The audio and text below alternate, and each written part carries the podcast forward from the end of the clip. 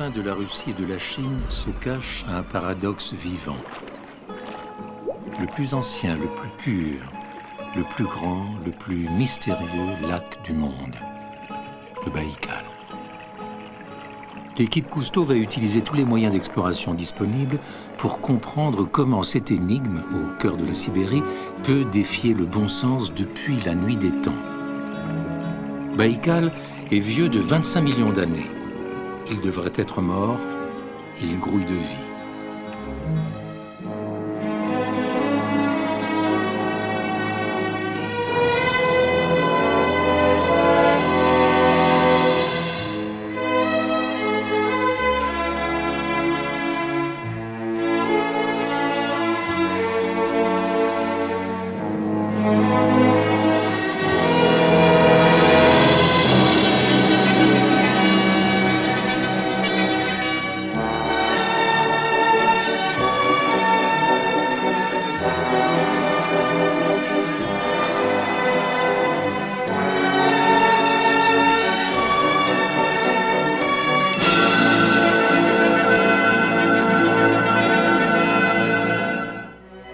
Vite, ma curiosité m'a permis d'écouter et de comprendre l'eau multiforme.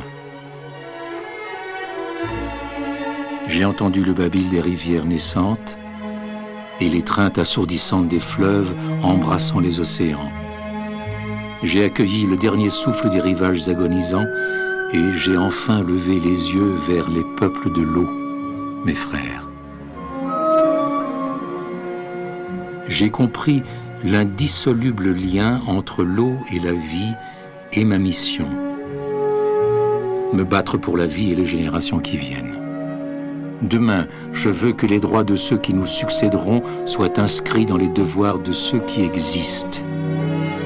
Si par mon œuvre j'ai pu permettre à nos enfants et à ceux qui ne sont pas encore nés de vivre dignement dans la symphonie du monde, j'aurai rempli ma mission.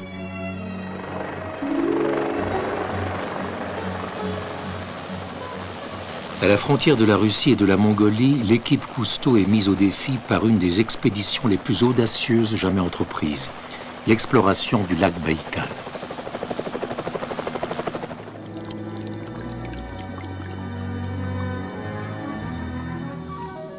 Baïkal s'est formé dans une faille au lieu de rencontre de deux plaques tectoniques il y a 25 millions d'années. Cette eau est si pure que c'est presque de l'eau distillée. La visibilité est de 40 mètres et la lumière pénètre jusqu'à 100 mètres permettant de plonger sans fil d'Ariane, comme dans un rêve.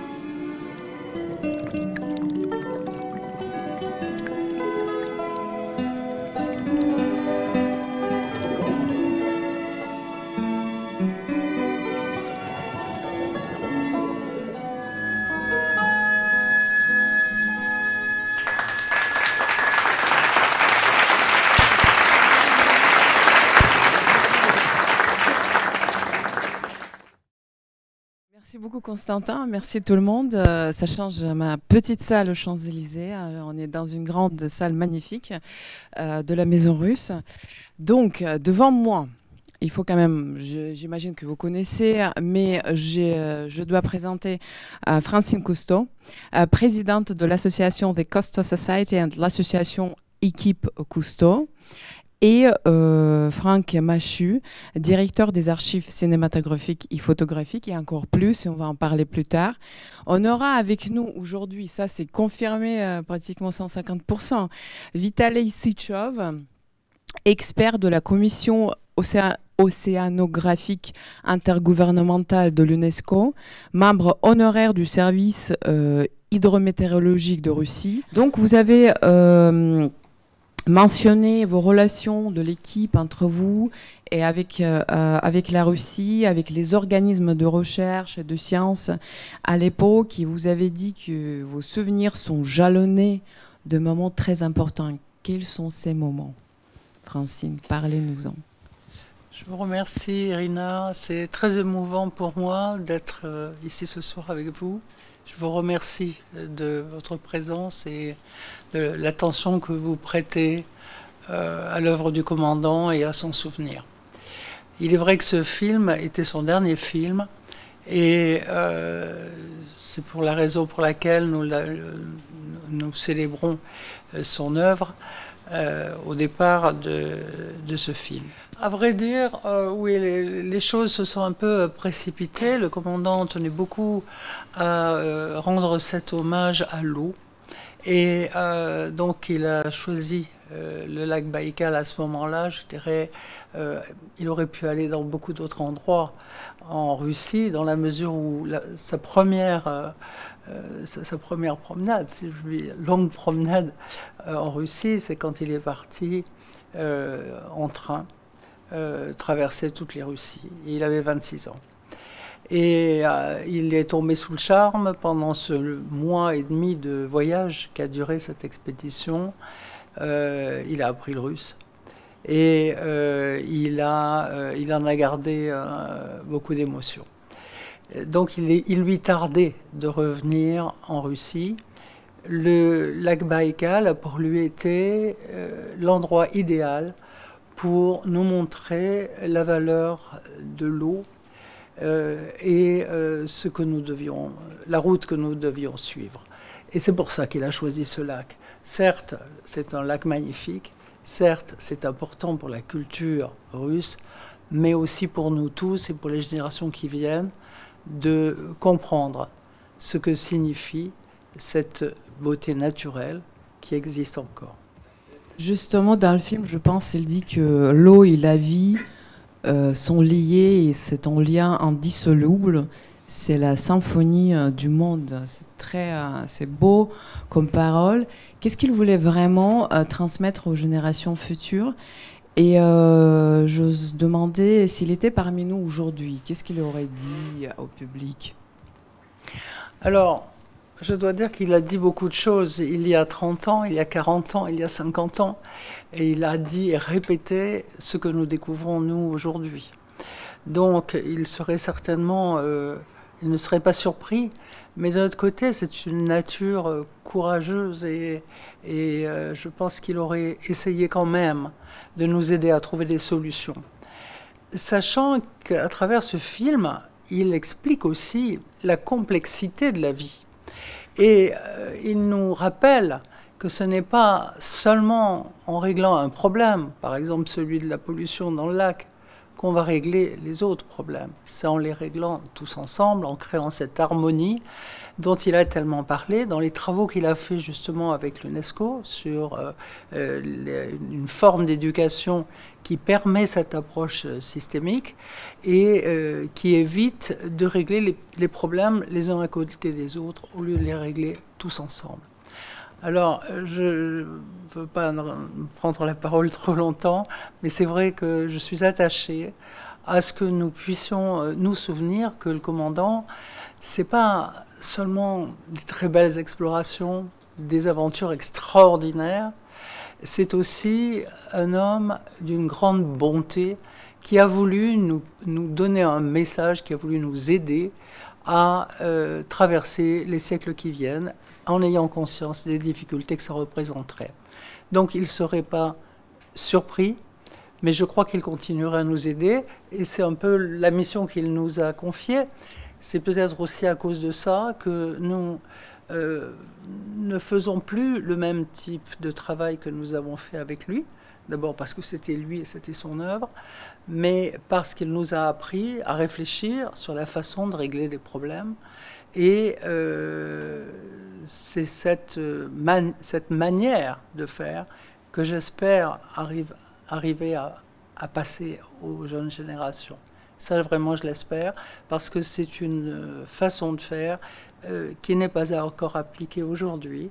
Et que ce soit à travers les, les chaires d'université que nous avons créées avec l'UNESCO, que ce soit à travers la volonté de de faire admettre les droits des générations futures dans le sens où lui l'avait conçu. Je pense que tout ça, c'est un ensemble qui doit donner de l'espoir à notre jeunesse. Et à condition que nous, qui avons eu le privilège de passer à travers tout ça sans en souffrir, aujourd'hui, nous prenions conscience de la nécessité d'aider la nature à retrouver son équilibre et à notre jeunesse à avoir un avenir. Quelle était son inquiétude la plus profonde à la fin peut-être de sa vie? Alors, euh, je dois dire que son inquiétude la plus profonde était la surpopulation. Parce qu'il euh, se rendait bien compte des drames qui pouvaient être entraînés par la surpopulation, que ce soit euh, pour la nourriture, que ce soit pour l'éducation, enfin dans, tous les domaines. il avait conscience qu'il deviendrait difficile de donner à chaque être humain des bonnes conditions de vie. Donc il avait anticipé tous les drames qui pourraient se produire et que nous voyons malheureusement euh, tous les jours, quels que soient les, les efforts que nous fassions. Euh, nous nous rendons bien compte que ce n'est pas la peine d'aller bien loin pour voir euh, que sa crainte était justifiée. Parlant de la surpopulation, et dans l'une des vidéos que j'ai vues euh, sur la société, euh, sur le site de la Société géographique russe, dans la vidéo que, dont je pense M. Sitchov en parlait plus tard, il disait qu'à l'époque, il y avait beaucoup de scientifiques dans les années 60, et notamment à l'Union soviétique, qui idéalisaient l'océan et qui justement prévoyaient ce problème de la surpopulation. Et il y avait des architectes voilà, qui, voulaient créer des maisons euh, sous-marine où euh, bah, cette idée a été abandonnée après quelques années plus tard. Mais merci. Euh, quelques années plus tard. mais effectivement, cette idée existait et déjà, il s'agissait justement de ces problématiques qu'on vous dit on vit aujourd'hui, malheureusement. Je, Franck, on va passer la parole à Franck. ce qui est passionnant, euh, chez vous, vous êtes un ingénieur par formation et euh, ça fait déjà à peu près 45 ans, euh, voire plus, que vous, avez la même passion. Et normalement, la passion dure au bout de trois ans, c'est terminé, on sait tous. Et là, apparemment, non. Et donc, votre passion, c'est la vie et les œuvres de Jacques-Yves Cousteau. Dans, euh, vous êtes ingénieur, donc pour formation que j'ai dit, vous avez dédié euh, toutes vos recherches depuis des années euh, aux inventions dont Jacques-Yves Cousteau, et on voit ça dans, euh, dans tous les films, justement, ne serait-ce que le scaphandre autonome qui a été certifié par lui, euh, les soucoupes plongeantes, j'ai découvert quelque chose d'incroyable. C'est comme si j'étais un enfant, en fait, j'ai commencé à étudier. J'imagine que comment un enfant de 5 ans pourrait réagir en voyant ça à l'époque. Les, les caméras sous-marines, et surtout des maisons sous-marines, ça c'est extraordinaire. Euh, et d'ailleurs, l'une d'elles, euh, vous allez me corriger, a apparu en 1965 à peu près, c'est ça? Et pourriez-vous nous en parler de ces inventions, puisqu'il était le premier avec, euh, avec ça. Alors, en fait, comme tout le monde, j'ai regardé les films et puis j'ai rêvé de faire partie de l'équipe Cousteau. Et j'ai j'ai fait des études d'ingénieur pour ça d'ailleurs, et euh, j'ai pas pu intégrer l'équipe. Euh, Jacques-Yves Cousteau est mort. Mais j'ai continué à m'intéresser au sujet et en rencontrant les anciens de l'équipe, euh, et petit à petit, comme ça, j'ai emmagasiné beaucoup d'informations sur le sujet. J'ai découvert des tas de choses complètement sous-estimées. Euh, jusqu'à devenir un petit peu euh, l'historien de Cousteau, au point d'être euh, reconnu comme tel par, par Madame Cousteau elle-même. Et donc, y a, une, on connaît tous le Cousteau écologiste qui, a, qui, a, popularisé un discours très, très actuel. Et on connaît beaucoup moins l'aspect, on va dire pendant 30 ans, Cousteau a a été le chef de file de, la, pénétration sous-marine. Euh, il a commencé euh, par mettre au point le scaphandre autonome en 1943. Euh, il était à l'époque dans la marine nationale et il faisait déjà de l'image sous-marine. Donc son premier film a été fait en apnée. il, a, mis au point la, première caméra pour ça. Il connaissait les appareils de plongée qui existaient à l'époque, mais qui ne le satisfaisaient pas du tout. Donc il se met à, il s'associe avec un ingénieur de l'air liquide qui connaît absolument pas le milieu marin ni la plongée. Et ensemble, ils mettent au point le scaphandre autonome, qui n'est pas le premier scaphandre, mais on peut dire que c'est la forme ultime qu'on connaît encore aujourd'hui. Et, il va aller plus loin même, puisqu'il crée euh, la Fédération française de plongée, il va créer la CMAS, qui est la Fédération internationale. Il crée, euh, non seulement la plongée militaire, mais la plongée euh, de loisirs. donc ça, c'est un aspect, on pourrait vraiment détailler plein de choses là-dessus. D'ailleurs, vous savez qui détient le record mondial de plongée libre C'est un Français et une Russe. On va en parler après. C'est très intéressant. J'ai appris plein de choses. Et donc l'aspect plongée sous-marine, l'invention du scaphandre autonome, c'est sans doute ce que les gens savent le mieux de, Jacques-Yves Cousteau. Mais euh, en fait, très vite, il, se rend compte qu'il doit développer euh, des caméras, des éclairages, des appareils de plongée. Et donc il va s'entourer d'une petite équipe au début. Il va créer euh, l'Office français de recherche sous-marine à Marseille. Alors au début, ils sont trois ou quatre personnes. Il dessine le premier caisson de, caméra euh, pour tourner Le Monde du Silence en 1955. Euh, et puis euh, les trois personnes vont devenir 5, 10, 15 personnes. Ils vont, mettre au point la première soucoupe plongeante, qu'on appelle dans les films français, elle s'appelle Denise, du nom de la femme de l'ingénieur de l'époque. Celle-ci, c'est la plus connue, qui, pouvait plonger jusqu'à 350 mètres. Mais ensuite, il a, à la demande, il reçoit des, commandes de, euh, des, scientifiques américains. Il va créer la, Deep Star 4000, euh, qui, plonge à 4000 pieds, donc 1200 mètres. Euh, pour le gouvernement français, il va faire la SP3000 qui plonge à 3000 mètres, qui s'appelle Siena. Euh, il va même lancer euh, l'Argironette, qui est le plus gros sous-marin civil euh, au monde, qui, qui l'achèvera pas, qui sera terminé par une autre société française. donc, il y a tout, cet aspect des sous-marins. En fait, il est le, créateur des sous-marins d'exploration qui vont essaimer. il va y avoir une mode dans les années 60 où tous les pays, euh, les soviétiques, les, les Américains, vont, vont, faire leurs propres sous-marins. Euh, mais on peut dire que c'est lui et son équipe qui ont, qui ont lancé la mode. Euh, ça ne se limite pas à ça. Vous parliez des maisons sous-marines. passionnant, je trouve. Alors, on est à une époque où, enfin, Cousteau n'est pas encore. c'est, un homme du, du début du XXe siècle, on n'imagine pas les, soucis euh, écologiques qu'on va avoir par la suite. Donc on est à fond dans, le scientisme, on croit en la science, on, croit en la, à la technologie, on, est en plein rêve de Jules Verne. On est... Et donc lui, euh, il pense qu'il faut aller vivre sur le fond de la mer. Et, euh, ils vont faire une première expérience en 1962 qui s'appelle s'appelle Pré-continent. C'est quand même pas c'est assez ambitieux, quoi. Le, but est, d'aller habiter le, plateau continental, donc dans la zone des 300 mètres euh, autour des continents, 300 mètres de profondeur. C'était à Villefranche-sur-Mer ou ailleurs C'était en France La première expérience a lieu à Marseille. Donc euh, euh, ça se fait dans une, petite maison cylindrique assez, rudimentaire où deux plongeurs vont passer une semaine à 10 mètres de profondeur.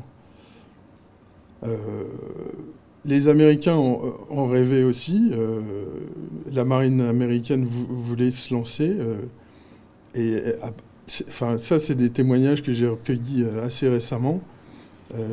ils avaient une telle lourdeur, ils n'arrivaient pas à monter les premières expériences, que George Bond, le, commandant en charge de ça dans la marine américaine, a dit à Cousteau allez-y, euh, vous les Français, vous avez une petite structure, vous êtes des civils. Et, c'est la synergie de, Cousteau, de son équipe, de, sa capacité à susciter l'enthousiasme autour de lui, avec des moyens ridicules. Les gens, euh, les gens travaillent euh, par passion. Ils, ils, créent cette première maison en 1962, puis une deuxième, enfin, puis en 1963, c'est tout un petit village qui va être installé euh, en mer Rouge, à Chabroumi, qui va donner lieu au film Le Monde sans soleil, où là on a on a une maison à 10 mètres de profondeur, une autre à 25 mètres. Euh, on a tout, un univers très... Là, on est vraiment dans, le, presque dans la science-fiction, dans, le, dans le rêve de Jules Verne, on vit, on vit dans les maisons, on a les poissons qui, sont derrière le hublot, on partage une vie complètement folle. Il y, a, une dimension très romantique là-dedans. On n'est pas dans la technologie pure. Et euh, donc il va poursuivre ensuite avec euh, Précontinent 3, qui a fait un bond important, puisque ça se fait à 100 mètres de profondeur. C'est là où ça se passe euh, près de Villefranche-sur-Mer, à Saint-Jean-Cap-Ferrat. Non? Ça a duré 30 Ça a duré un mois, et un mois avec la décompression, un mois à 100 mètres. Alors et, qu'est-ce qui se passe maintenant? Est-ce que c'est ces recherches, est-ce que ça existe encore? Ou ça a été arrêté? Parce que j'ai jamais... Ça s'est arrêté en 1965. Euh, la maison euh, de Précontinent 3 était même prévue pour faire Précontinent 4 à 250 mètres de profondeur. Et en fait, euh, tout ça a été, a été remis en cause pour des questions de coûts. Il y a une société française qui s'appelait la, COMEX qui a, fait, qui a énormément travaillé dans la plongée industrielle, qui a montré que c'était plus rentable d'utiliser des ascenseurs, en fait, des toiles de plongée, que les plongeurs restent à saturation dans des caissons sur un bateau et qu'on les descende sur le site pour travailler tous les jours. Donc Cousteau, lui, rêvait, lui, il avait une dimension romantique importante, et ça, a été balayé par le, pragmatisme économique. Ce qui fait que, euh, voilà, c'est des idées qui n'ont pas continué après effectivement, le temps de romantisme est, pas, est passé, c'est sûr. Francine, vous parlez-nous un petit peu, euh, très rapidement, des travaux qui ont été faits avec l'Institut Mendeleïev euh, à Moscou, Saint-Pétersbourg, Nijni Novgorod, vite fait, puisque ce sont les liens justement franco-russes. Travailler déjà depuis longtemps avec, euh, avec la Russie, donc avec l'Institut Mendeleïev qui lui décernera un honoris causa euh, quelques, quelques, temps euh, après son décès. Et puis, nous avons continué à nous intéresser à, la Russie parce que euh, cet immense pays nous permettait de probablement mieux comprendre comment pouvait fonctionner l'environnement pratiquement au niveau d'un continent. Et euh, le, travail, évidemment, euh, auprès des instituts scientifiques euh, nous a permis d'avancer un peu. Mais quand le commandant n'était plus là, il a fallu aussi réfléchir à la façon dont nous allions résoudre ce problème. À vrai dire, ce qui était important, c'était d'appliquer ce principe d'éco-technique que vous avez évoqué tout à l'heure. Le principe euh, d'une approche systémique euh, dans la résolution des problèmes liés à l'environnement. Euh, nous avons, en travaillant avec, à l'époque, donc Federico Mayor, qui était à la tête de l'UNESCO, et toute une assemblée de prestigieux scientifiques, euh, nous avons pu euh, sortir un programme pour l'écotechnie. Quand le commandant est mort, il y avait cinq chaires d'université. La première avait été euh, l'université libre de Bruxelles. et lorsque j'ai créé la dernière université, nous avions 15 à ce moment-là. Et une très grande volonté d'enseigner euh, cette, cette, façon de raisonner. Aujourd'hui, à ma connaissance, il n'y a pas encore de, de chair, en dehors de ce que nous avons fait avec le commandant et ensuite que j'ai pu continuer avec nos équipes, il n'y a pas encore de chair qui soit à même de mener avec force ces principes.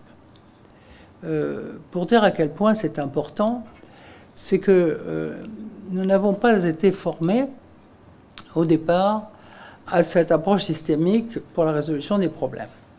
Et c'est ça que le commandant voulait. Et de façon à avoir une grande influence euh, immédiatement euh, auprès des décideurs, il voulait que cette année, pendant laquelle on apprendrait ce qu'était l'écotechnie, euh, s'adresse aux jeunes gens post-doctorat, de façon à ce que pendant un an, ils apprennent cette, euh, discipline et ensuite soient capables d'aider des décideurs à l'appliquer. Les, euh, bon, ça c'est un moment, disons que les, ressources ont été difficiles à, trouver pour s'assurer que ces universités pourraient fonctionner, mais nous n'avons pas abandonné. Et euh, aujourd'hui, plus que jamais, cette approche est nécessaire. Euh, la résolution des problèmes d'environnement peut se faire qu'en abordant ces problèmes d'écologie, d'économie, technologie et sciences humaines ensemble. Et euh, nous sommes prêts, évidemment, à relancer non seulement les chaires d'université qui existent déjà, mais en créer de nouvelles, de façon à ce que les meilleures décisions possibles soient prises pour euh, donner une pérennité aux décisions concernant l'environnement. Donc voilà pourquoi euh, nous sommes euh, effectivement rapprochés des, des, écoles et des universités russes, dans lesquelles j'espère bien que nous pourrons bientôt relancer nos chaires d'université. On a parlé des relations franco-soviétiques et là on est dans les relations franco-russes existantes. C'est ça la vraie diplomatie en fait. Euh, Jacques-Yves Cousteau faisait de la diplomatie. Ça c'est évident. Je vais juste euh, euh, demander poser la, dernière question pour le futur. Est-ce qu'il y a des choses que vous envisagez dans le futur proche avec la Russie, peut-être pas seulement avec la Russie, avec d'autres pays euh, qu'est-ce que vous voudrez faire avec euh, les Russes, puisque les liens sont forts, les liens scientifiques sont forts. Euh, justement, on a entendu votre collègue de Saint-Pétersbourg, Moscou, Nijni Novgorod. Dites-nous rapidement ce qui, ce qui vous passionne en ce moment. J'insisterai sur l'éducation, sur la continuer ce qu'a décrit tout à l'heure notre interlocutrice. Elle a parlé de l'école et des, euh, cours euh, qui étaient euh, les cours d'écologie. En fait, l'enseignement est, indispensable pour que les élèves grandissent avec une connaissance et un respect du monde qui les entoure. Donc, d'une part, développer tout ce qui va toucher à l'enseignement, mais j'assisterai aussi, je ne vais pas vous parler de pollution, parce que euh, c'est pas que ce soit négligeable, bien au contraire. Mais euh, il faut construire, pour faire le, château fort, il faut construire les bases. Et euh, il faut d'abord donner l'instruction et en même temps donner l'espoir à travers la création. Et là, je pense que la jeunesse est pleine d'idées euh, il faut lui donner la parole pour qu'elle exprime euh, comment elle ressent la vie et, comment dire, le, euh, le, monde dans lequel elle vit. Et je crois que pour nous, donc, faire tout ce que nous pouvons pour favoriser l'éducation, que ce soit pour les plus petits ou avec un programme que nous avons déjà, qui est Cousteau Junior, qui est Cousteau Kids, euh, qui se développe. Mais pas que ça. France ou dans le monde, ce programme Actuel, Ce programme-là, bon, il s'est développé principalement aux États-Unis parce qu'ils ont été euh, peut-être plus favorisés pour pouvoir le développer. Non pas que les autres ne souhaitent pas l'avoir. Donc moi, je souhaite le développer le plus possible pour apporter euh, ces, connaissances et cet émerveillement. Parce qu'à travers l'éducation, on apporte l'émerveillement. Alors, ça, euh, et puis, entre nous, essayer de trouver des moyens de réflexion qui dépassent largement les discussions qui ont lieu actuellement et ces dernières années dans ces grandes réunions internationales où on, parle beaucoup, chacun fait ce qu'il peut, mais au bout du compte, on ne voit pas arriver euh, des résultats que l'on souhaiterait avoir. Donc il faut réfléchir à, ça.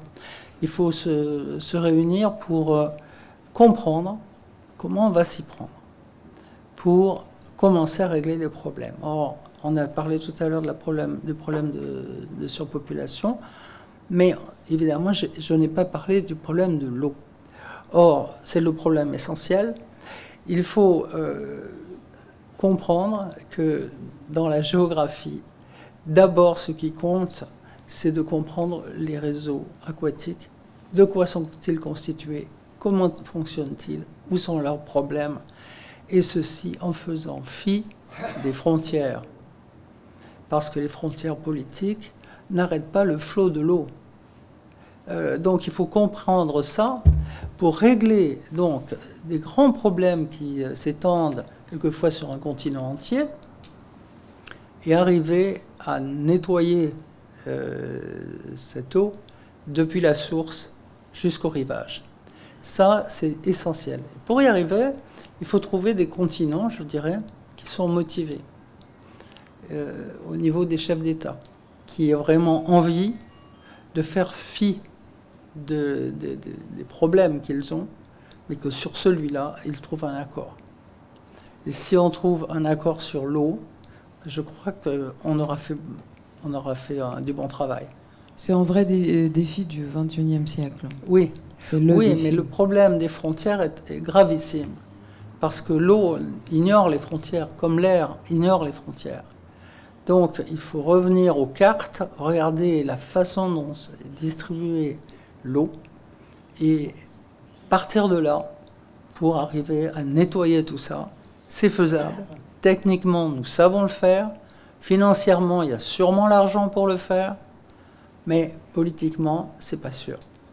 Bah, Donc il faut arriver à, transformer ça et à, faire admettre que notre vie n'aura pas d'avenir si nous n'avons plus d'eau. Euh, je me souviens par rapport à ce que vous venez d'évoquer euh, du retour du commandant, il rentrait de, Californie et il a ramené un, un odule qu'il n'était pas allé chercher lui, mais qu'on lui avait remis au, cours euh, d'une discussion qu'il avait eue avec d'autres scientifiques.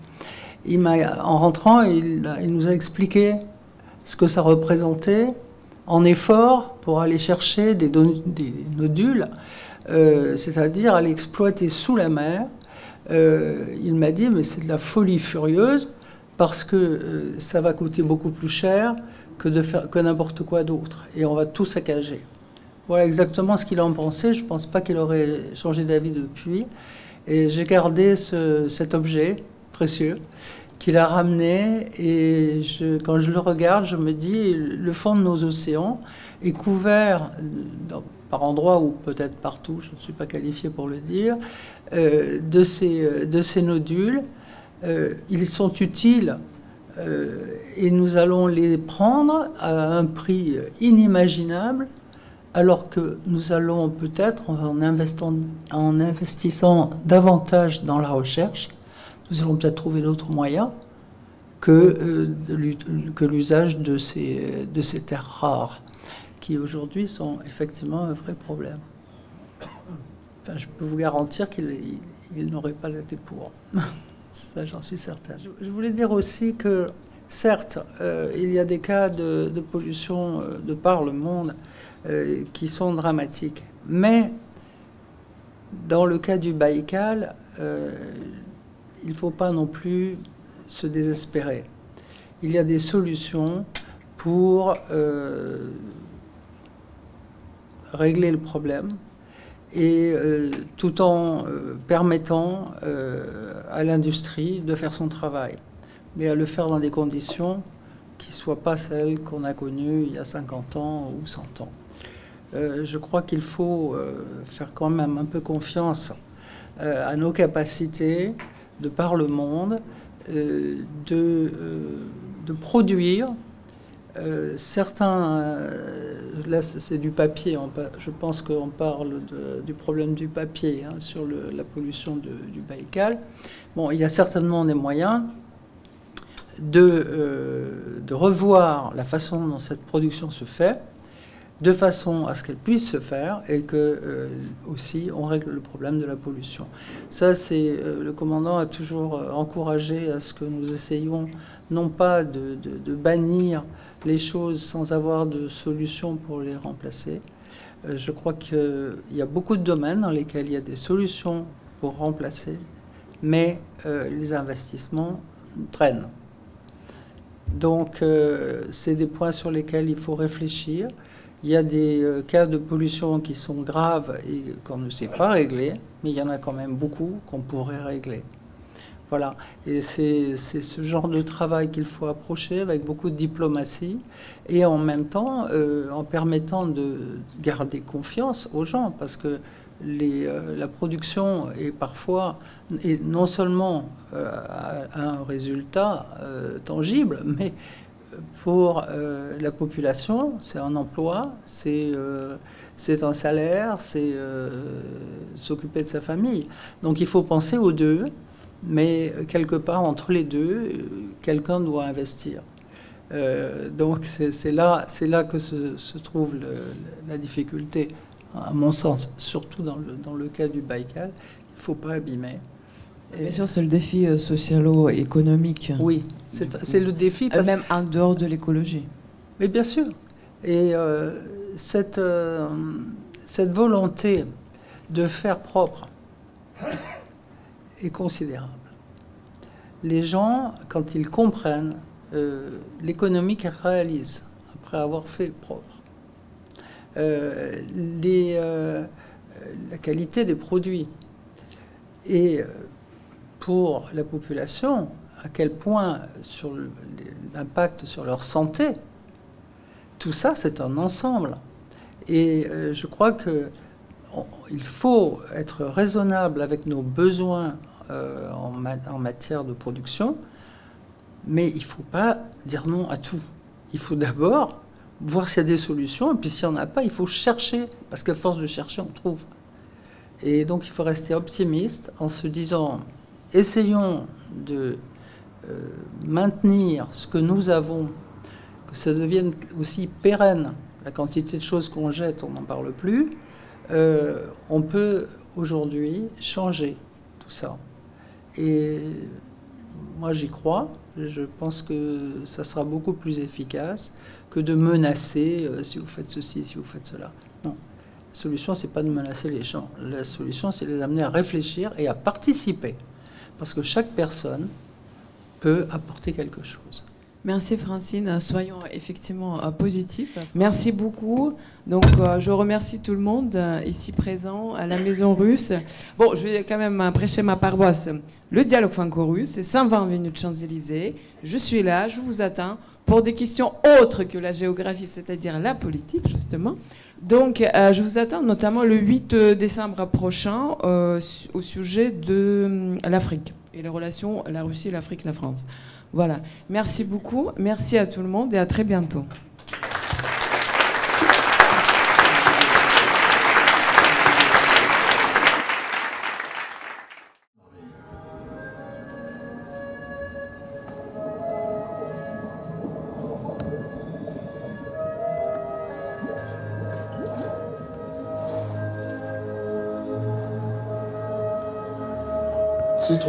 Nous permettent d'installer Précontinent 2 en mer Rouge face au Soudan. La maison principale est située à 10 mètres. Elle sert de base de contrôle pour le reste du campement. Les plongeurs à saturation s'y équipent avant d'aller s'installer dans une autre base à 40 mètres.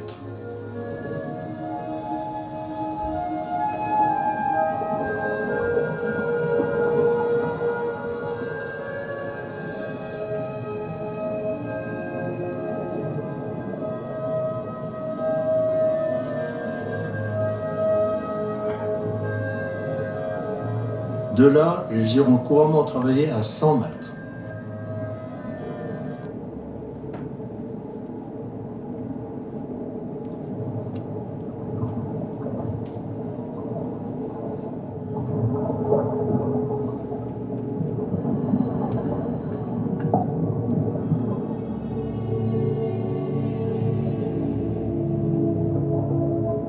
Happé par la luminescence naturelle des eaux soudanaises, explorateurs Cousteau plongent dans leur histoire pour la première fois depuis 40 ans.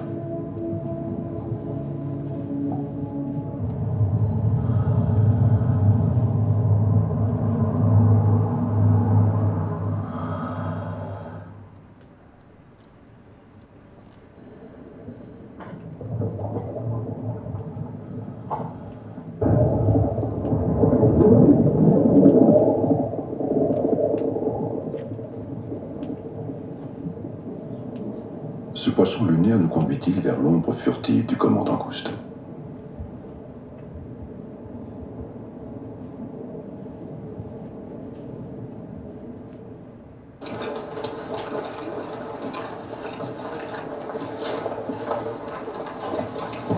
Réfléchissant à ce qui l'attend, Pierre-Yves se prépare à plonger sur les traces de l'œuvre de son père. Claude Wesley, ému, jubile intérieurement.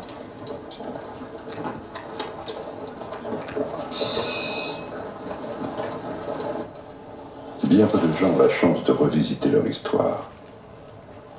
Pour l'équipe Cousteau, le rêve devient réalité.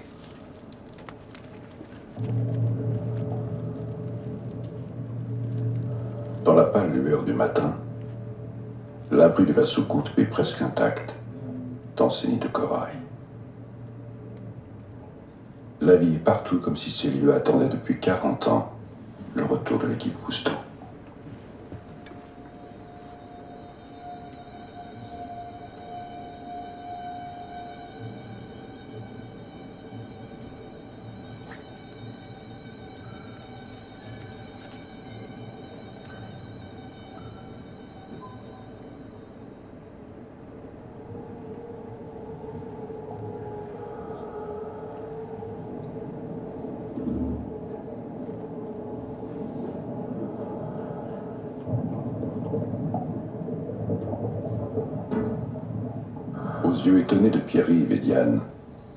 L'abri en forme d'oursin ressemble à un cadeau laissé par leur père pour les générations futures.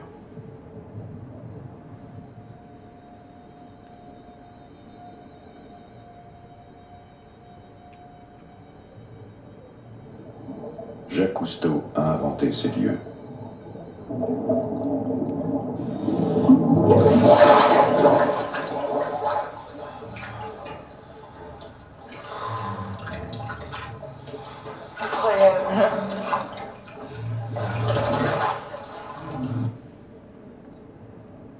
Consacré toute sa vie à l'exploration, la compréhension et la protection de la mer.